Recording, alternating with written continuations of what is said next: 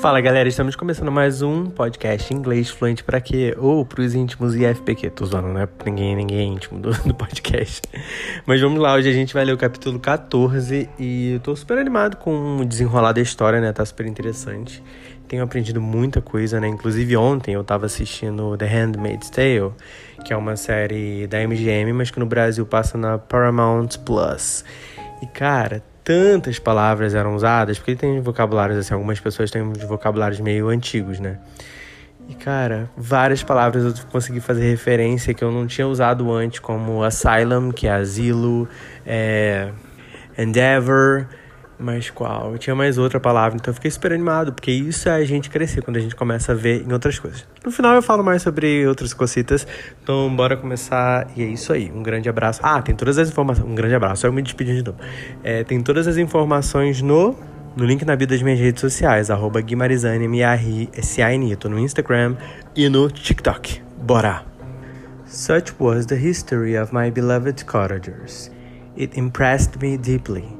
I learned from the views of social life which it developed to admire their virtues and to deprecate the vices of mankind. As yet, I looked upon crime as a distant evil. Benevolence and generosity were ever present before me, inciting within me a desire. Que ótimo, começou uma obra. Oh, sweet Lord. Bom, pelo que eu vi aqui, não tá fazendo diferença no áudio, então vamos continuar. Benevolence and generosity were ever present before me, incited within me a desire to become an actor in the busy scene where so many admirable qualities were called forth and displayed. But in giving an account of the progress of my intellect, I must not omit a circumstance which occurred in the beginning of the month of August of the same year. One night during my accustomed visit to the neighboring wood, where I collected my own food and brought home. Firing for my protectors, I found on the ground a leather portmanteau containing several articles of dress and some books. I eagerly seized the prize and returned with it to my hovel. Fortunately, the books were written in the language, the elements of which I had acquired at the cottage. They consisted of Paradise Lost, a volume of Plutarch's Lives, and the Sorrows of Werther, sei lá. The possession of these treasures gave me extreme delight. Quase não saiu, extreme delight. I now continually studied and exercised my mind upon these histories, whilst my friends were employed in their ordinary occupations. I can hardly describe to you the effect of these books they produced in me an infinity of new images and feelings that sometimes raised me to ecstasy, but more frequently sunk me into the lowest dejection. In the sorrows of Werther, besides the interest of its simple and affecting story, so many opinions are canvassed, and so many lights thrown upon what had hitherto been to me obscure subjects, that I found in it a never ending source of speculation and astonishment. The gentle and domestic manners it described, combined with the lofty sentiments and feelings which had for their object something out of self, accorded well with my experience among my protectors and with the ones which were forever alive in my own bosom. But I thought Werther himself a more divine being than I had ever beheld or imagined. His character contained no pretension, but it sunk deep. The disquisitions upon death and suicide were calculated to fill me with wonder. I did not pretend to enter into the merits of the case. Yet I inclined towards the opinion of the hero, whose extinction I wept without precisely understanding it. As I read, however, I applied it much personally to my own feelings and condition. I found myself similar, yet at the same time strangely unlike the beings concerning whom I read, and to whose conversation I was a listener. I sympathized with and partly understood them but I wasn't formed in my mind. I was dependent of none and related to none. The path of my departure was free, and there was none to lament my annihilation. My person was hideous, and my stature gigantic. What did this mean? Who was I? What was I? Whence did I come? Uma coisa super legal é que esse whence aí também não é mais usado, é donde. É a junção de de onde, né? De onde eu vim, ok? Whence did I come? What was my destination? These questions continually recurred, but I was unable to solve them. The volume of Plutarch's Lives, which I possessed, contained the histories of the first founders of the ancient republics. This book had a far different effect upon me from the sorrows of Werther. I learned from Werther's imagination despondency and gloom. But Plutarch taught me high thoughts.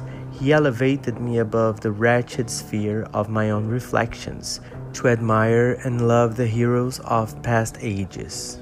Many things I read surpassed my understanding and experience. I had a very confused knowledge of kingdoms, wide extents of country, mighty rivers, and boundless seas. But I was perfectly unacquainted with towns and large assemblages of men. The cottage of my protectors had been the only school in which I had studied human nature, but this book developed new and mightier scenes of action. I read of men concerned in public affairs, governing or massacring their species. I felt the greatest ardor for virtue rise within me, and abhorrence for vice. As far as I understood the signification of those terms, relative as they were as I applied them to pleasure and pain alone. Induced by these feelings, I was, of course, led to admire peaceable lawgivers, Numa, Solon and Lycurgus. Eu não sei se fala assim, tá, gente? Vamos lembrar que eu não acho isso tão importante agora nesse momento. Se você acha, é só caçar e depois até me contar, vai ser até legal. In preference to Romulus and Theseus, Teseu, the patriarchal lives of my protectors caused these impressions to take a firm hold on my mind. Perhaps if my first introduction to humanity had been made by young soldier burning for glory and slaughter, I should have been imbued with different sensations. But Paradise Lost excited different and far deeper emotions. I read it as I had read the other volumes which had fallen into my hands as a true story. It moved every feeling of wonder and awe that the picture of an omnipotent God warring with his creatures was capable of exciting. I often referred to several situations as their similarity struck me to my own.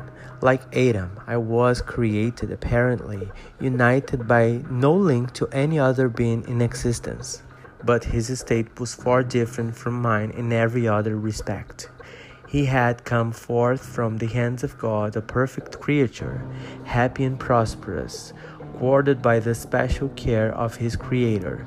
He was allowed to converse with and acquire knowledge from beings of a superior nature, but I was wretched, helpless, and alone. Many times I considered Satan as the fitter emblem of my condition, for often, like him, when I viewed the bliss of my protectors, the bitter gall of envy rose within me. Another circumstance strengthened and confirmed these feelings. Soon after my arrival in the hovel, I discovered some papers in my pocket of the dress which I had taken from your laboratory. At first, I had neglected them, but now that I was able to decipher the characters in which they were written, I began to study them with diligence. It was your journal of the four months that preceded my creation you minutely described in these papers every step you took in the progress of your work. This history was mingled with accounts of domestic occurrences. You, doubtless, recollect these papers. Here they are. Everything is related in them which bears reference to my accursed origin. The whole detail of that series of disgusting circumstances which produced it is set in view. The minutest description of my odious and loathsome person is given in language which painted your own horrors and rendered mine ineffaceable. I sickened as I read. Hateful day when I received life, I exclaimed in agony. Curse the Creator. Why did you form a monster so hideous that even you turned from me in disgust? God in pity made man beautiful and alluring after his own image, but my form is a filthy type of yours, more horrid from its very resemblance. Satan had his companions, fellow devils, to admire and encourage him, but I am solitary and detested. These were the reflections of my hours of despondency and solitude. But when I contemplated the virtues of the cottagers, their amiable and benevolent dispositions, I persuaded myself that when they should become acquainted with my admiration of their virtues, they would compassionate me and overlook my personal deformity. Could they turn from their door one, however monstrous, who solicited their compassion and friendship? I resolved at least not to despair, but in every way to fit myself for an interview with them which would decide my fate. I postponed this attempt for some months longer, for the importance attached to its success inspired me with a dread lest I should fail. Besides, I found that my understanding improved so much with every day's experience that I was unwilling to commence this undertaking until a few more months should have added to my wisdom. Several changes in the meantime took place in the cottage. The presence of Safie diffused happiness among its inhabitants, and I also found that a greater degree of plenty reigned there Felix and Agatha spent more time in amusement and conversation and were assisted in their labors by servants. They did not appear rich, but they were contented and happy. Their feelings were serene and peaceful, while mine became every day more tumultuous. Increase of knowledge only discovered to me more clearly what a wretched outcast I was. I cherished hope. It is true, but it vanished when I beheld my person reflect in water or my shadow in the moonshine, even as that frail image and that inconstant shade. I endeavored to crush these feelings, these fears, and to fortify myself for the trial which in a few months I resolved to undergo and sometimes I allowed my thoughts, unchecked by reason, to ramble in the fields of paradise, and dared to fancy amiable and lovely creatures sympathizing with my feelings and cheering my gloom. Their angelic countenances breathed smiles of consolation, but it was all a dream. No Eve soothed my sorrows or shared my thoughts. I was alone. I remembered Adam's supplication to his Creator, but where was mine? He had abandoned me, and in the bitterness of my heart I cursed him. Autumn passed thus. I saw with surprise and grief the leaves decay and fall, and nature again assumed the barren and bleak appearance it had worn when I first beheld the woods and the lovely moon. Yet I did not heed the bleakness of the weather. I was better fitted by my confirmation for the endurance of cold than heat. But my chief delights were the sight of the flowers, the birds, and all the gay apparel of summer. When those deserted me, I turned with more attention towards the cottagers. Their happiness was not decreased by the absence of summer. They loved and sympathized with one another, and their joys, depending on each other, were not interrupted by the casualties that took place around them. The more I saw of them, the greater became my desire to claim their protection and kindness. My heart yearned to be known and loved by these amiable creatures, to see their sweet looks turned towards me with affection was the utmost limit of my ambition. I dared not think that they would turn them from me with disdain and horror. The poor that stopped at their door were never driven away. I asked, it is true, for greater treasures than a little food or rest. I required kindness and sympathy, but I did not believe myself utterly unworthy of it. The winter advanced, and an entire revolution of the seasons had taken place since I awoke into life. My attention at this time was solely directed towards my plan of introducing myself into the cottage of my protectors. I revolved many projects, but that on which I finally fixed was to enter the dwelling when the blind old man should be alone. I had sagacity enough to discover that the unnatural hideousness of my person was the chief object of horror with those who had formerly beheld me. My voice, although harsh, had nothing terrible in it. I thought, therefore, that if, in the absence of his children, I could gain the goodwill and mediation of the old De Lacy, I might by his means be tolerated by my younger protectors.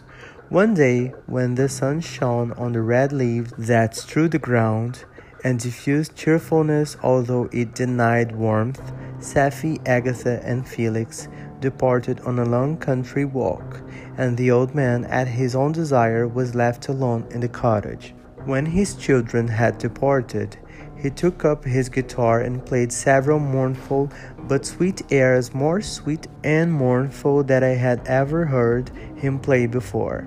At first, his countenance was illuminated with pleasure, but as he continued, thoughtfulness and sadness succeeded. At length, laying aside the instrument, he sat absorbed in reflection. My heart beat quick. This was the hour and moment of trial, which would decide my hopes or realize my fears.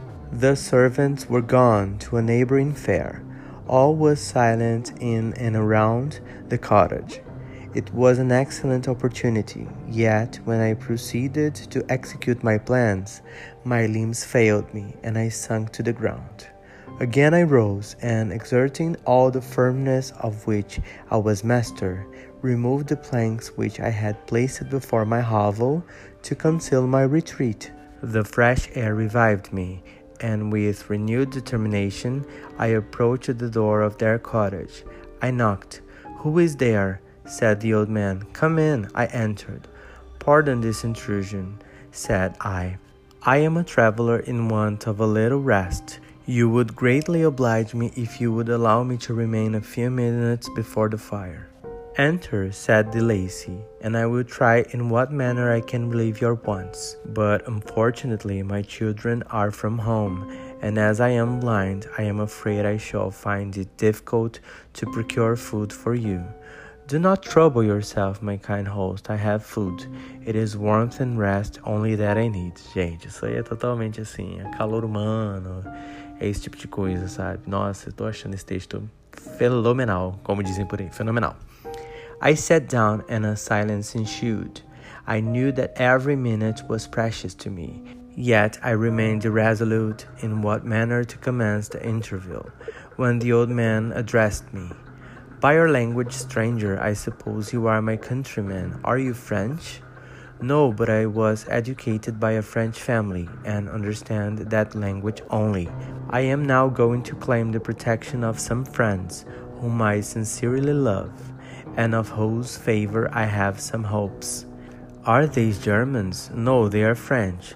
But let us change the subject. I am an unfortunate and deserted creature. I look around and I have no relation or friend upon earth. These amiable people to whom I go have never seen me and know little of me. I am full of fears, for if I fail there, I am an outcast in the world forever. Do not despair. To be friendless is indeed to be unfortunate. But the hearts of men, when unprejudiced by any obvious self interest, are full of brotherly love and charity. Rely therefore on your hopes, and if these friends are good and amiable, do not despair. They are kind, they are the most excellent creatures in the world, but unfortunately they are prejudiced against me. I have good dispositions, my life has been hitherto harmless and in some degree beneficial, but a fatal prejudice clouds their eyes, and where they ought to see a feeling and kind friend, they behold only a detestable monster. That is indeed unfortunate, but if you are really blameless, blameless, tá certo, isso me confunde. Blameless, blameless Cannot you and deceive them? I am about to undertake that task, and it is on that account that I feel so many overwhelming terrors. I tenderly love these friends. I have, unknown to them, been for many months in the habit of daily kindness towards them, but they believe that I wish to injure them, and it is that prejudice which I wish to overcome. Where do these friends reside? Near this spot. The old man paused and then continued. If you will unreservedly confide to me the particulars of your tale, I perhaps may be of use in undeceiving them. I am blind and cannot judge of your countenance, but there is something in your words which persuades me that you are sincere. I am poor and an exile, but it will afford me true pleasure to be in any way serviceable to a human creature. Excellent man, I thank you and accept your generous offer. You raise me from the dust by this kindness, and I trust that, by your aid, I shall not be driven from the society and sympathy of your fellow creatures.